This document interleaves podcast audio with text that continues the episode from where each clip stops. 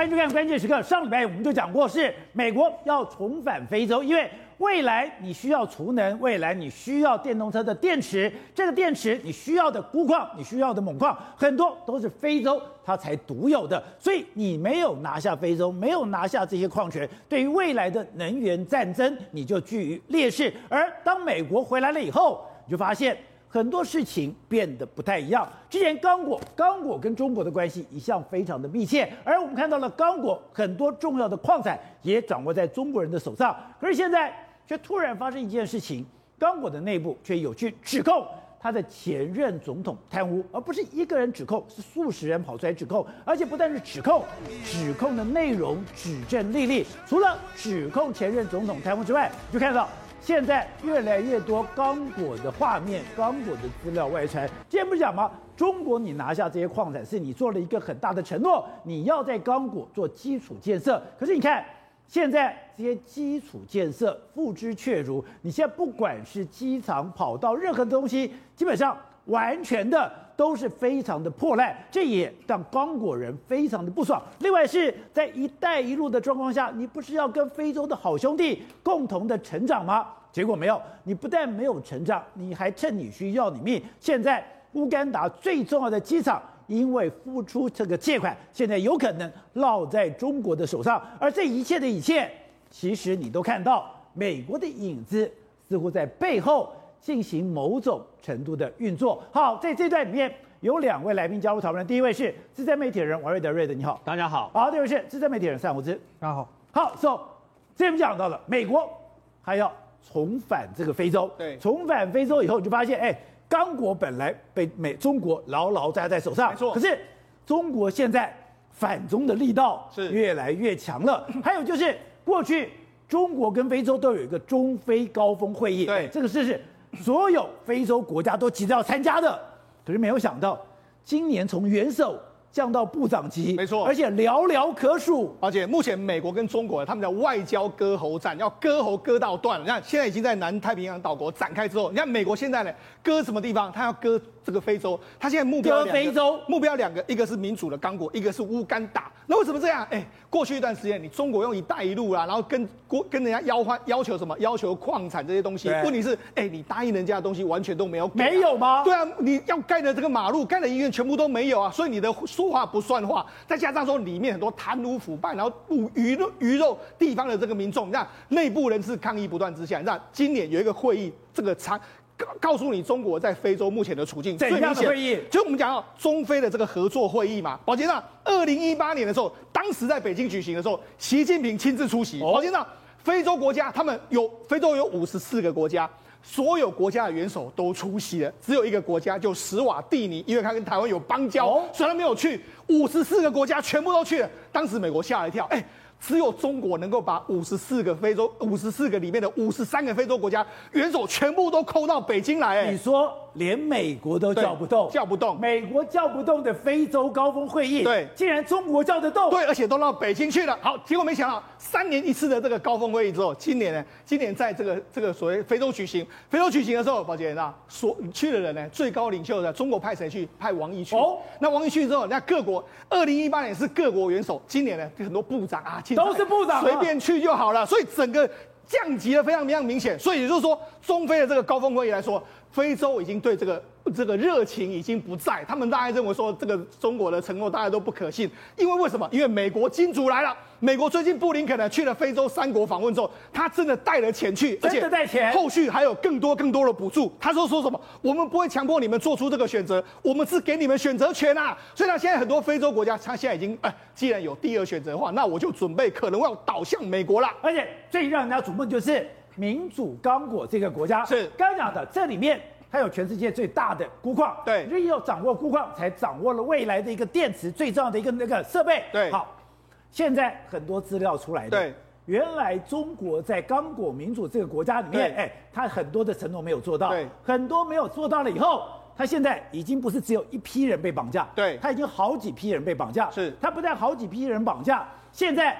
他的在野势力对也开始反弹了。没错，我们现在看到这个画面是什么？这个画面是刚果民主共和国的他们这个山区里面的道路。宝杰，为什么这么烂呢？因为哎，你中国不是要给我承诺吗？你说要帮我们盖这个马路，到目前为止还没有盖完。哦，那真更夸张的是什么？因为我们知道刚果的路，因为我们知道刚果有非常多的，包括说坦矿啦，包括说像这个锂矿啦，甚至包括说像黄金。所以他们哎，宝杰，那他们不但这个原本承诺的道路没有盖不说，那他们还去那个地方做什么事？不，他们干了非常可恶的事。那掏金的时候要用的氰化物，对不对？对。结果你下去去洗金的时候，就没想到哎。你居然没有做后续的处理啊！就当地民众已经没办法喝当地的水，他们就说：“哎、欸，那你氰化物直接丢在水里面，那你这个中气，你在这个地方给我挖挖金矿的东西，你要给我赔偿。”就没想到他们告状告到政府去，就政府说：“哎、欸，不好意思哦，我们没有这些中企的这个名单，到底谁在这边挖了？居然连他们当地的政府也不知道是谁在那边挖，所以变成是无头公案。他们只知道说是中国企业这边经营，但是是谁，居然没有人知道。”那还有更夸张的是说，刚刚果说他们的这个采采矿约莫每一年大概是十五到二十二吨，官方的这个数据，就没想到中国大陆那那边的这个报的这个矿产量只有年产十七点七六万，啊十七点七六公斤，公斤，对，原本是十五到二十二公吨，变成七公斤，原本是吨变成公斤，那为什么会变成这样？因为当地很多挖金矿的都是中国企业，所以等于是中国企业你摆明在那边污染不说，那原本可以入他们国库的金额，你那边虚报，你报的那么。那么小，就会导致哦，当地民众全部都对所有中国民众非常不满的一个情形。而且你刚刚看到画面就是，你现在给你这个矿区，矿区你也承诺说这个矿区的对外道路，中国要负责建设。对，结果。搞了半天还是这么烂。没错，你看为什么会有那么多车在那边走呢？主要就是因为他们要运所谓的钴矿、锂矿出去。那就为什么这样？因为原本呢，中国在二零一五年跟刚果签了一个协议，就是说，哎，我们准备要承诺承诺三十亿美金，我们要建设三千五百多公里的这个三千五百多铁路，还有三十一家一百五十床的这个医院，还有一百四十五个医疗中心，然后首都不会少于两千套，然后还有不还要有这个还有廉价的这个租房。还有两所现代化大学，还有大学都帮你盖。那于是他们就说，我们最新盖的会在你们钴矿跟锂矿所在地，我们一定会把先把那些环环绕环绕的道路啊什么都盖好。就没想到，哎，二零一五年签约到现在为止，已经过了快要六年的时间，到目前为止路根本就完全没有嘛，所以这个路还是烂泥巴。对，那很当地人原于是都炸锅了。你们给我的承诺，你们现在到底完成多少？他们就发现到说，原原本他们所有号称的这个斥资三十五亿，到目前为止投资不到十亿元，投资那么少，所以你说你这个钴矿你该挖都挖了，这些锰矿你该挖也都挖了。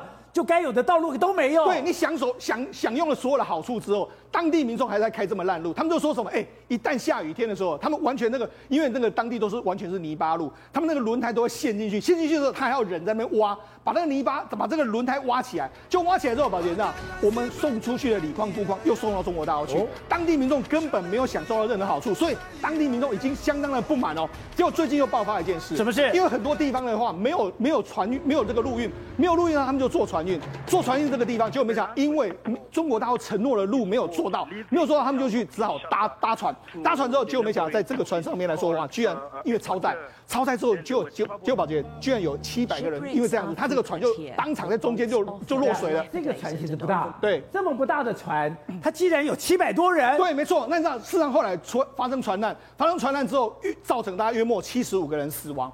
这个时候，所以大家民众对这个又非常的不满，而且外媒现在又开始在报道，当然 Deadliest Road 就是说，哎，最死亡的死亡之路啊，之河。所以你要知道，他们就用这样来形容这个。那这摆明就是啥？他在影射，就是中国根本你就人家你答应的路都没有把它盖好之后，他们只能坐这个船，坐这个船之后造成死亡，那这都是谁的责任？都是中国的责任。所以现在等于是这一条河变死亡之路。对，所以这就是一直不断的在这个中国对中国的愤怒一直不断的在累积之中。所以呢最近就爆发一件事，在这个矿坑的这个地方，在伊。这个伊图里省附近的几个矿坑，宝杰那全部很多中国人都被袭击，被抓了，然后被抓，有的有些人还失踪，所以呢，这就是这样，他们有可能很多中国民众住在这个地方，或者中国矿工住在这个地方，他就被人攻击你。你看整个村庄着火的这个事件，他整个村子把你烧掉。对，所以之前我们刚刚讲的有五个中国工人是被绑架，对，五个中国人绑架以后又来。他又去清洗这个村庄，没错。而清洗这个村庄以后，有两个中国的公民对被烧死了。对，结果中国都说，哎，这个东部的图伊哎伊图里省啊、北基五省啊，还有南基五省三个省很危险，请中国民众不要到那那个地方去。他说是受到不明人武装分子的这个攻击啊。所以讲，事实上为什么会有不不明的武装分子的攻击？宝姐，我跟你讲，说穿了，这就是这个美国在后面塞狼。哦，因为为什么？因为有美国的影子。政府目前是跟这个刚果非常好啊，那哪来的这些武装分子呢？那这些武装分子摆明了就是有人在后面给你塞狼嘛。你看他们，你看，因为他附近呢有人在捣乱嘛，所以导播现在看到。他们本来这个旁边有一个聚落，这个聚落有一个房子，房子就被烧掉了。对，那你看这样烧这样烧，那你看联合国军队也来到这个地方，然后包括说他们军方的军队也都来这个地方，就那实际上很多人因为这个烧掉之后，很多地方就有难民，难民就要跑到这个乌干达去。那那结果你知道？他们看到这个所谓联合国的部队，看到这个官方部队，他们没有欢迎他。可你看看看到武装分子来说，是非常开心啊。所以摆明是什么？美国搞不好在后面就给他们发钱啊，在后面这样塞狼。这些武装分子或者未来可能要跟官方对抗的，这就是美国在后面的势力已经插手了。而且更妙的是，他们的前总统居然有一个贪腐的外这个文件，对，居然是外流，是外流也就算了，对，是欧美的媒体报的，没错。你看这个叫。刚果 hold up，这是谁呢？这是刚果的前总统。刚果前总统，哎，最近呢，所有的国外的媒体全部都在报这个状况，啊、连彭博社还有 BBC 都在报。报什么？哎，他突然就说，我们拿到这个报告，拿到这个报告之后，就这个刚果的前总统呢，哎，他好像有挪用他们当地的非常多的银行这样子。他还特别说，你看，民主刚果有超过百分之七十的民众每天的生活费不到两美元啊。就没想到你这个，你居然在挪用，可能有上亿元左右美金的这个资产啊！就那为什么要这样子说呢？因为很简单的一件事，因为之前呢，他跟习近平关系非常好嘛，就是因为他去跟习近平签约的嘛。这是前总统，对啊，这是前总统以前的样子，跟习近平签约合作的。对，他们就是签这个二零一五年签这个约之后互相合作嘛，就拿到钴矿，对，拿到钴矿、锂矿这些。那现在把它踢爆嘛，踢爆原因就是什么？然后你后面美国在后面塞狼嘛，所以。摆明了，这就是美国在后面要搞你，所以美国出手了，对，搞你这个刚果民主刚果，结果没想到，哎，他们的这个国务院的这个兼司法大部长就说，哎，我们马上就会调查，因为这个压力太大，国际的声浪之下，所以呢，哎，现在你就觉得，哎，然后刚果现在又说什么？哎，因为最近呢发生太多事情，包括说这个这个我们的钴矿、锂矿这些问题，我们可能要重新思考跟中国的相关的合约，可能要取消他们的矿权，所以呢，现在就开始啊，等一下，现在。这个司法部长对。说要取消中国矿权，他他们的目前的这个官方就是可能要取消政权，然后，然后另外一个他们马上就对这个前总统进行一个起诉，所以呢，哎，是不是整个这个对中国不利在刚果的这个状况可能要慢慢的出现了？那让非洲很不爽的是，哎，现在透过“一带一路”这个债务的问题，是。现在这些的机场很多的道路所有权要被中国拿去了。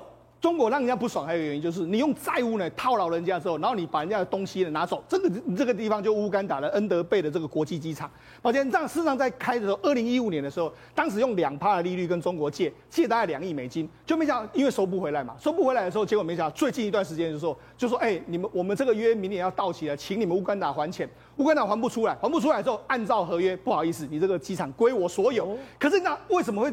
为什么这个样子呢？事实上，在当初贷款合约的时候，因为嘛，机场是一个国家主权的象征。对，主权象征的话，我有所谓主权的这个伸张权。就没想到在这个合约里面来说，乌干达居然放弃了对资产。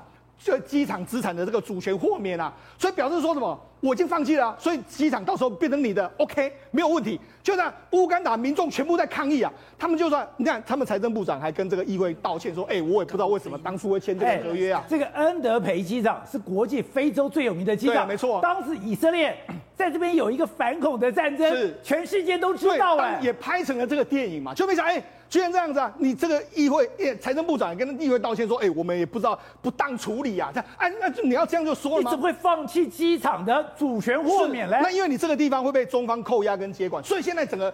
乌干达民众已经对这件事非常非常不满。好，那你除了这个之外，你还跟你还跟乌干达说，哎，我要帮你盖这个卡鲁卡鲁马的这个水电厂啊，还有这个高速公路，你也都是跟人家融资。那融资的时候都有这些缺这些所谓协定，就是你万一没有还我钱的话，都会归我。所以你看，除了这个水电厂之外，然后你的这个恩德贝的这个国际机场，还有恩连接恩德恩德贝的这个高速公路，全部都归他所有。哎，那摆明就是讲，我们好像我们好像帮你盖这个机场之后，然后最后再送给你这样一个情形。所以乌干达现在民众已经开始抗议，加上我刚才讲的刚果的民主共和国在抗议。那所以你知道，最近我们不是说吗？布林肯不是去了吗？对，布林肯他就拿了钱啊，拿了钱之后，他特他特这一次还特别到塞内加尔去。哦、为什么到塞内加尔去呢？因为这次的中非的这个高峰会就在塞内加尔办嘛。哦但是中非高峰会在塞内加尔，这样啊，他说他故意去嘛，他故意去的时候，他就说，哎，我们现在有一条路啊，叫做达卡圣路易公路，这条路呢，就是由我们美国来出资帮你们干，所以呢，美国已经开始在深入到非洲去，所以你知道中美之间在非洲的这个割喉战。其实正式的开打。好，董事长，你过去常常讲，美国绝非善类，美国是在全世界最会玩权力游戏，他也最会去颠覆别的国家的一个这个国 这个过项。就表面上布林肯讲我要重返了，我不要求你做选择，我给你选择权，而且我要对非洲友好。但事实上，哎，第一个，我在所罗门群岛，我去怂恿别的省的人进到首都打砸抢。另外，整个民主刚果里面，你烂事情我把你给掀出来吗？他，你看他这个二零一八年的习近平主导的中非合作会议，跟二零二一年两个差距在哪里？你知道吧？最重要就是非洲人很现实哦，他知道去抓波奇，波奇啊，我没 来啊。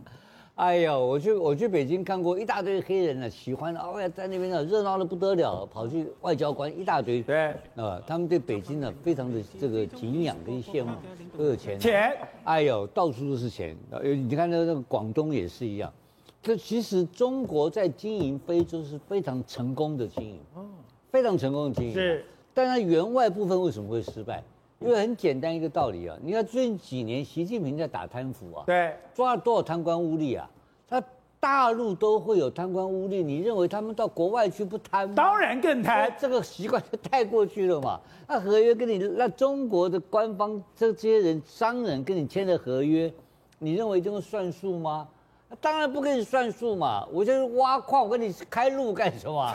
那个相片就那个影片就告诉你们矿哪里，我走了。我哎。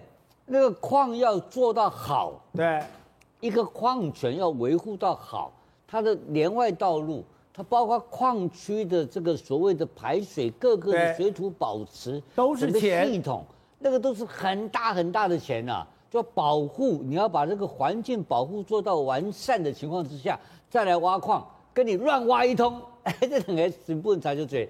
当然，你做到好的时候，你就要估计说，我做到好，我可以挖多少吨？对，比如说我挖到呃一百吨的矿，我做到好。但是我做到烂，可能只挖二十吨，没关系，二十吨的都弄砍的嘛，我不要投资嘛。这个就是表示中国在海外的这些跟他们合作的方式上，你看到没有？他都是要跟你做原物料的合作。对，我要矿产，就要你的矿产，要你的伐木林林产。对不对？要资源，他没有要跟你在那边盖什么成衣工厂，没有给你盖什么其他的增加你的什么生产事业，对，没有这一套，东西都把你搬回我家，然后谁去搬？中国人自己搬，他的工人自己干嘛？那这种这样搞下来，结果然后呢，非洲的政权会更迭，那原来那套就来了，是，就是开始就是送红包就解决问题的嘛。那中那非洲的军阀拿了钱，当然就。当然就给他保护嘛，可是这个东西老百姓受不了啊，老百姓杀他是正常的嘛，所以跟这个政权一换，他事情就砸锅。对，我曾经听说过他们在哪非洲哪一个国家盖了一条铁路，那条铁路是很短的一条铁路，是全世界第一贵。光一条非洲盖非洲盖铁路盖到一条铁路，它可以 A 几亿美金呐、啊，就胡说八道的乱干一通啊，就是钱弄出去。他就是说，拿着这个所谓的这个大帽子，所以跟着中非邦谊这四个字啊，他在里面乱搞，国营事业就去了嘛。对，他的所谓的这开发银行就贷款了嘛，一下子一百亿、两百亿美金就下去了，都是这样乱干的嘛。所以乱干变习惯之后，习近平怎么讲，知道吧？习近平在提醒大家，现在要到国外去做事情的话，要尊重当地的传统，还有法律啊，他不守法的嘛。这中国人在大陆的本身中国都不守法，他到非洲给你守个狗，守守鬼头啊，那乱干一通。所以我答应你要盖的路完全不盖，然后那个那么泥泞我也不在乎。还有那条河变成死亡之路，你答应人家要做的船呐、啊、桥梁了，什么都没有做。不，他这个就是不离，这是拜登讲的嘛。拜登说中国人答应的东西没有用啊，那个叫 bullshit 嘛.对不对？你那个你是气候变迁。他当时答应的，他也答应很多啊，他到处答应嘛。他答应完了，发觉他这个你这个没有意义，他东西搬家搬走了嘛。还有他答应中国人很简单嘛，他用他很多叫做框架协议嘛。那个框架协议是概念的，知道吧？在这个框架之下，我们可以同意这个同意那个，但是那是框架。对。那有没有进入到合约？还不见得到合约啊。所以他有很多花样，你知道，中国的花样在中国。可以行得通。对，因为共产党压得住。他到了海外去啊，就国际规则他不懂，他就可以会给你乱搞。那这个乱搞的结果，可是就让美国有有机可乘了、啊。但是美国人的选项呢，也是选两个东西，他要的东西，第一个他要的矿产也是一样啊，第二个他要军事基地。对，这两个是美国要的东西。啊，另外一个我要讲的，他搞了很多东西，就机场变成他的，其实他不愿意耶，他放他不要恩特北机场吗？他开始的目的。还是希望我投资你，对，我钱给你，我能够回收。是，他还是希望这个。所以所谓的中国的财务陷阱，这个不是一开始就设下陷阱，他是因为他的评估能力太差，吃倒账。因为很简单嘛，这个国际援外协助这个事情呢，是一套的流程，有非常严谨的态度。就我刚刚讲了嘛，你的投资的里面的涵盖范围。跟你的生产的回收是属于回收型的还是援外型的，这概念是不一样的。那那老老老老钟不懂这一套，也不来这一套，先干再说。干完了，商人去了就给你搞搞得乱七八糟，没有人收拾善后，那就关系越来越坏。那这两年现在他中国现在也没有钱了吧？没有钱了以后，他政权换呢？那非洲现在换人呢？他翻脸了。现在全世界谁最有钱啊？美国最有钱啊！美国现在背个。带着圣诞老人公到处去撒钱，所以这一段时间会把一些重要的有原物料的国家，美国一定会把它攻下来，还有非洲的基地、军事基地会全部攻下来。这现在有一个新的病毒从南非发生，可是我们要问呢、啊，哎，怎么南非、印度它到底是什么样的环境？为什么？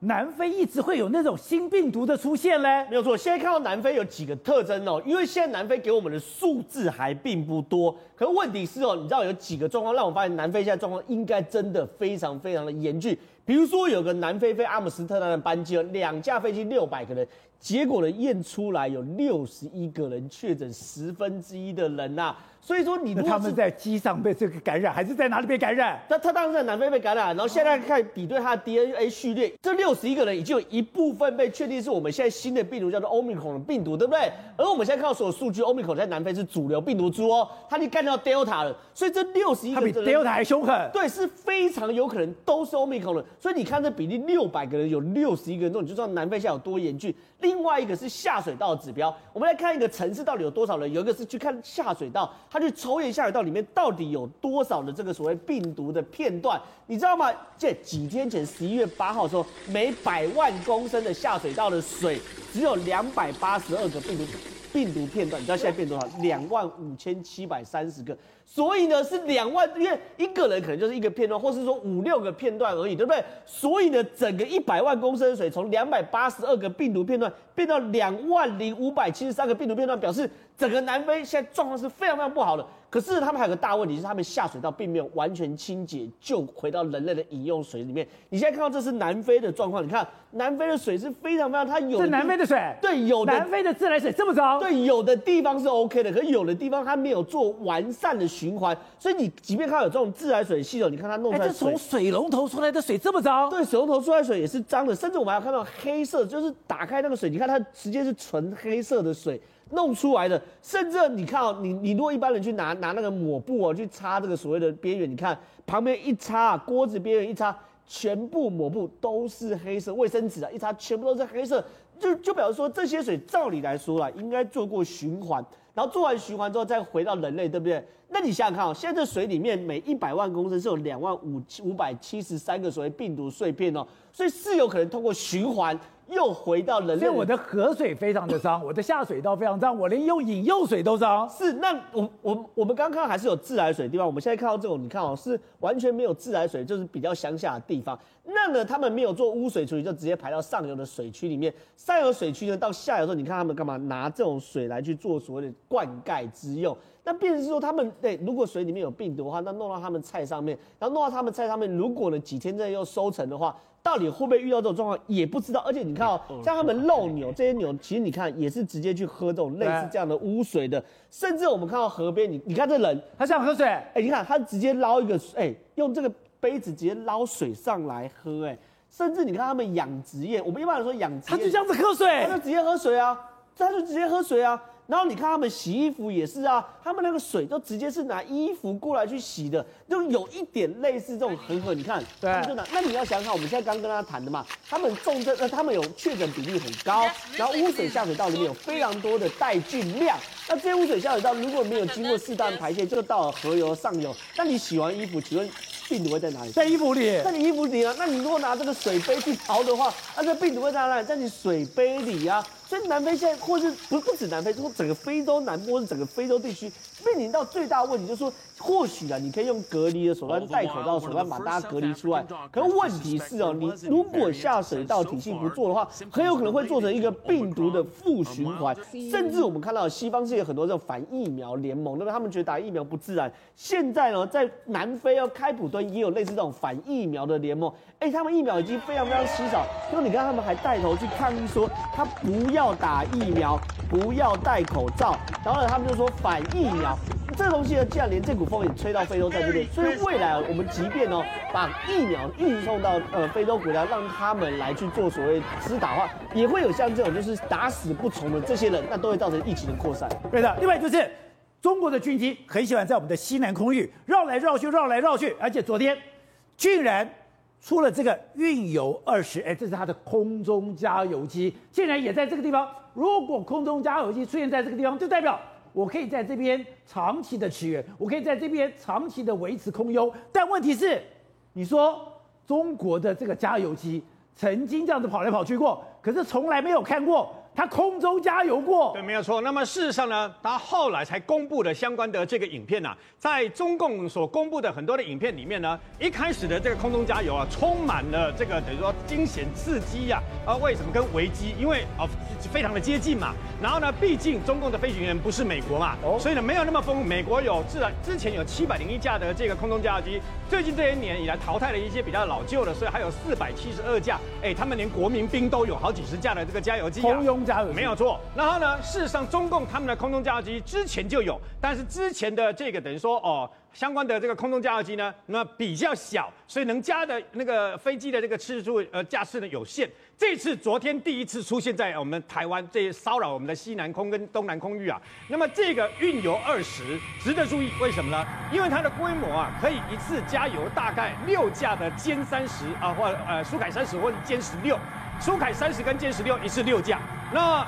事实上没有那么容易啊！我们现在看到的是他公布的相关的影带呢，当时在训练能不能靠近？你看是不是很接近了？对，是不是很接近了？那么其实中国很多的飞行员在最接近的一公尺，几乎都在这个地方失败。哦，为什么呢？因为你你仔细看，哦，都在最后都没有空中加油成功，对，都在最后的一公尺。不要小看那一公尺，为什么？因为非常的困难啊！包括以前的美军也要训练非常多次才能够这个等于说啊顺利完成任务。那在中国的飞行员的部分呢，从啊四公尺、三公尺、两公尺，到了最接近的一公尺，眼看就要整个空中加油完成了嘛。通常在那个地方铩羽而归，哎，就失败了。到底可不可以空中加油？呃，理论上，如果他愿意公布，通常中共是这样，他愿意公布相关的影带，就表示他有成功的经验，否则他不会来闹亏嘛。哦，那他确实有成功的，但是那个几率比较小，几率很小。对，也就是说，事实上这个难度太高了哦。所以呢，中共正在训练。那么，值得我们注意的是，他昨天呢、啊，除了我们的呃，除了波罗的海三个国家十个议员来到台湾之外，其实还跟今天一件事情有关系。今天我们。国造国际研国国际国造的，那么永鹰的相关的高级教练机，今天从清泉岗直接飞到了台东制航基地去了，你知道吗？那么以后六十六架全新的 F 十六 V 也直接飞到台东的制航基地去了啊！当然最新最棒的这个飞机全部都部署在这个地方。可是空中加油，美国都已经做的这么成熟了。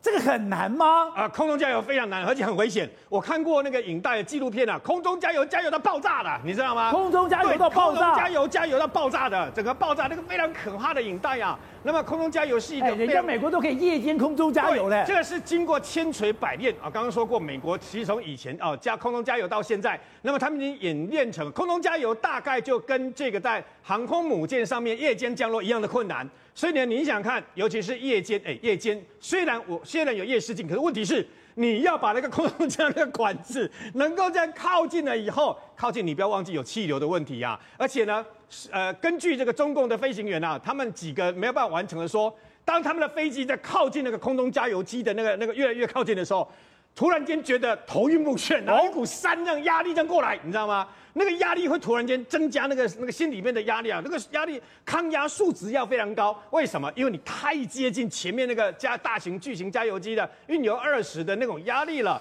所以你必须去克服。如果你没办法克服的话呢，在最接近空中加油机的最危险的那个一公尺，对，没有办法完成，就是没有办法完成。你要很多次，我跟你讲哦，他们为了要完成，对不对？其实，在地面上已经用类似的那模拟器已经模拟很多次喽。哎，他们地上有模拟器，模拟说哦，如果在空中的时候呢，那么风风速会怎么样？你必须要怎么样才能够把那个接上去啊？还是失败率非常高啊？那么他们为什么要这样做？其实昨天有史以来第一次把运油二十飞到我们的这个等于西南角，再过东南角，他是故意的。为什么？他不止给台湾看，他还给美国跟日本看。为什么呢？你看他歼十六不是啊，号称作战作战半径有这个一千五百公里，很大，对不对？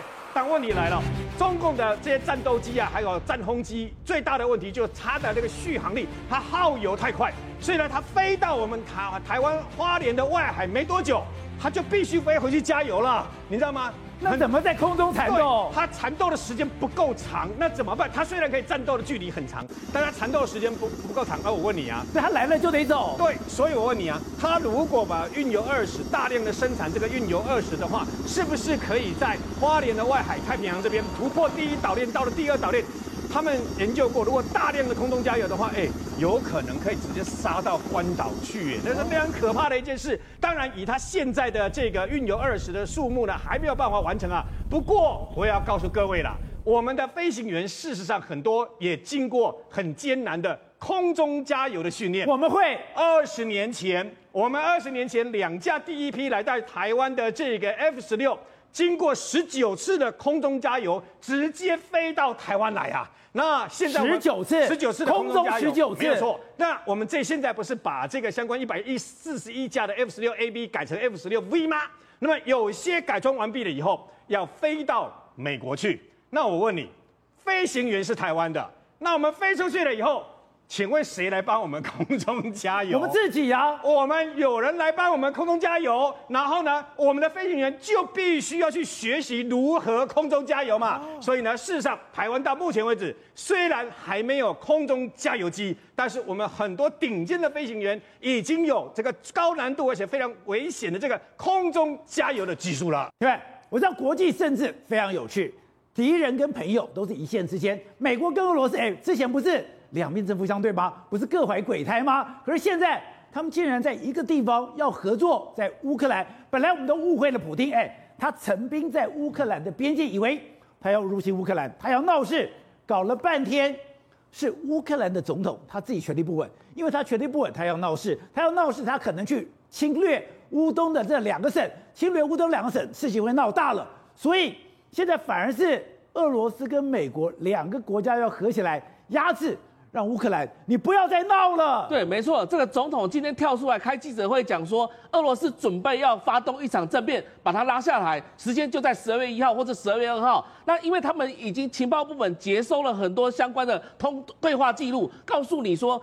普丁这个所所谓的莫斯科跟他的这个米斯基这边呢，有这任何的一个通讯呢？那个通讯有包含什么东西呢？就是他的富商，就俄罗斯最大的富商，专门搞煤矿的、搞石油的、搞天然气的，准备要发动政变，把这个民选总统拉下来。所以他现在正在做一件事情，叫做政权保卫战嘛。因为什么叫政权保卫战呢？因为他第一个在内部来讲的话，其实他经济状况没有那么好。哦。那最近来讲又被制裁，这个所谓的能源方面，国内来讲，上一次我们才讲到，他不是缺煤矿吗？火力发电都不行吗？所以他整个内部来讲又碰到冬天，所以他又他讲一件事情就非常重要，就是说。我今天如果说乌克兰下来的话，因为他是亲美势力的，上一次记得二零一三年那个被拉下来的总统就是亲俄罗斯的，所以其实现在呢有一个概念就是说以自欺人还治其人之道。就二零一三年被拉下来那个总统亲俄罗斯，后来发动了这个克里米亚战争，他认为说这个如果他被拉下来的时候，可能俄罗斯趁机要把乌克兰干掉。现在问题在哪里？就是说因为他的乌东这个地方的很多民众是支持俄罗斯的，所以他内部来讲的话也搅得一团乱。那今天如果说这个总统他把这所有的国家一起拉下来，这个总统他当然可以坐在位置上吗？坐得好好的啊。那最后呢？所以现在是这个乌克兰总统要闹事，对，他闹事故意要挖一个陷阱给普丁嘛。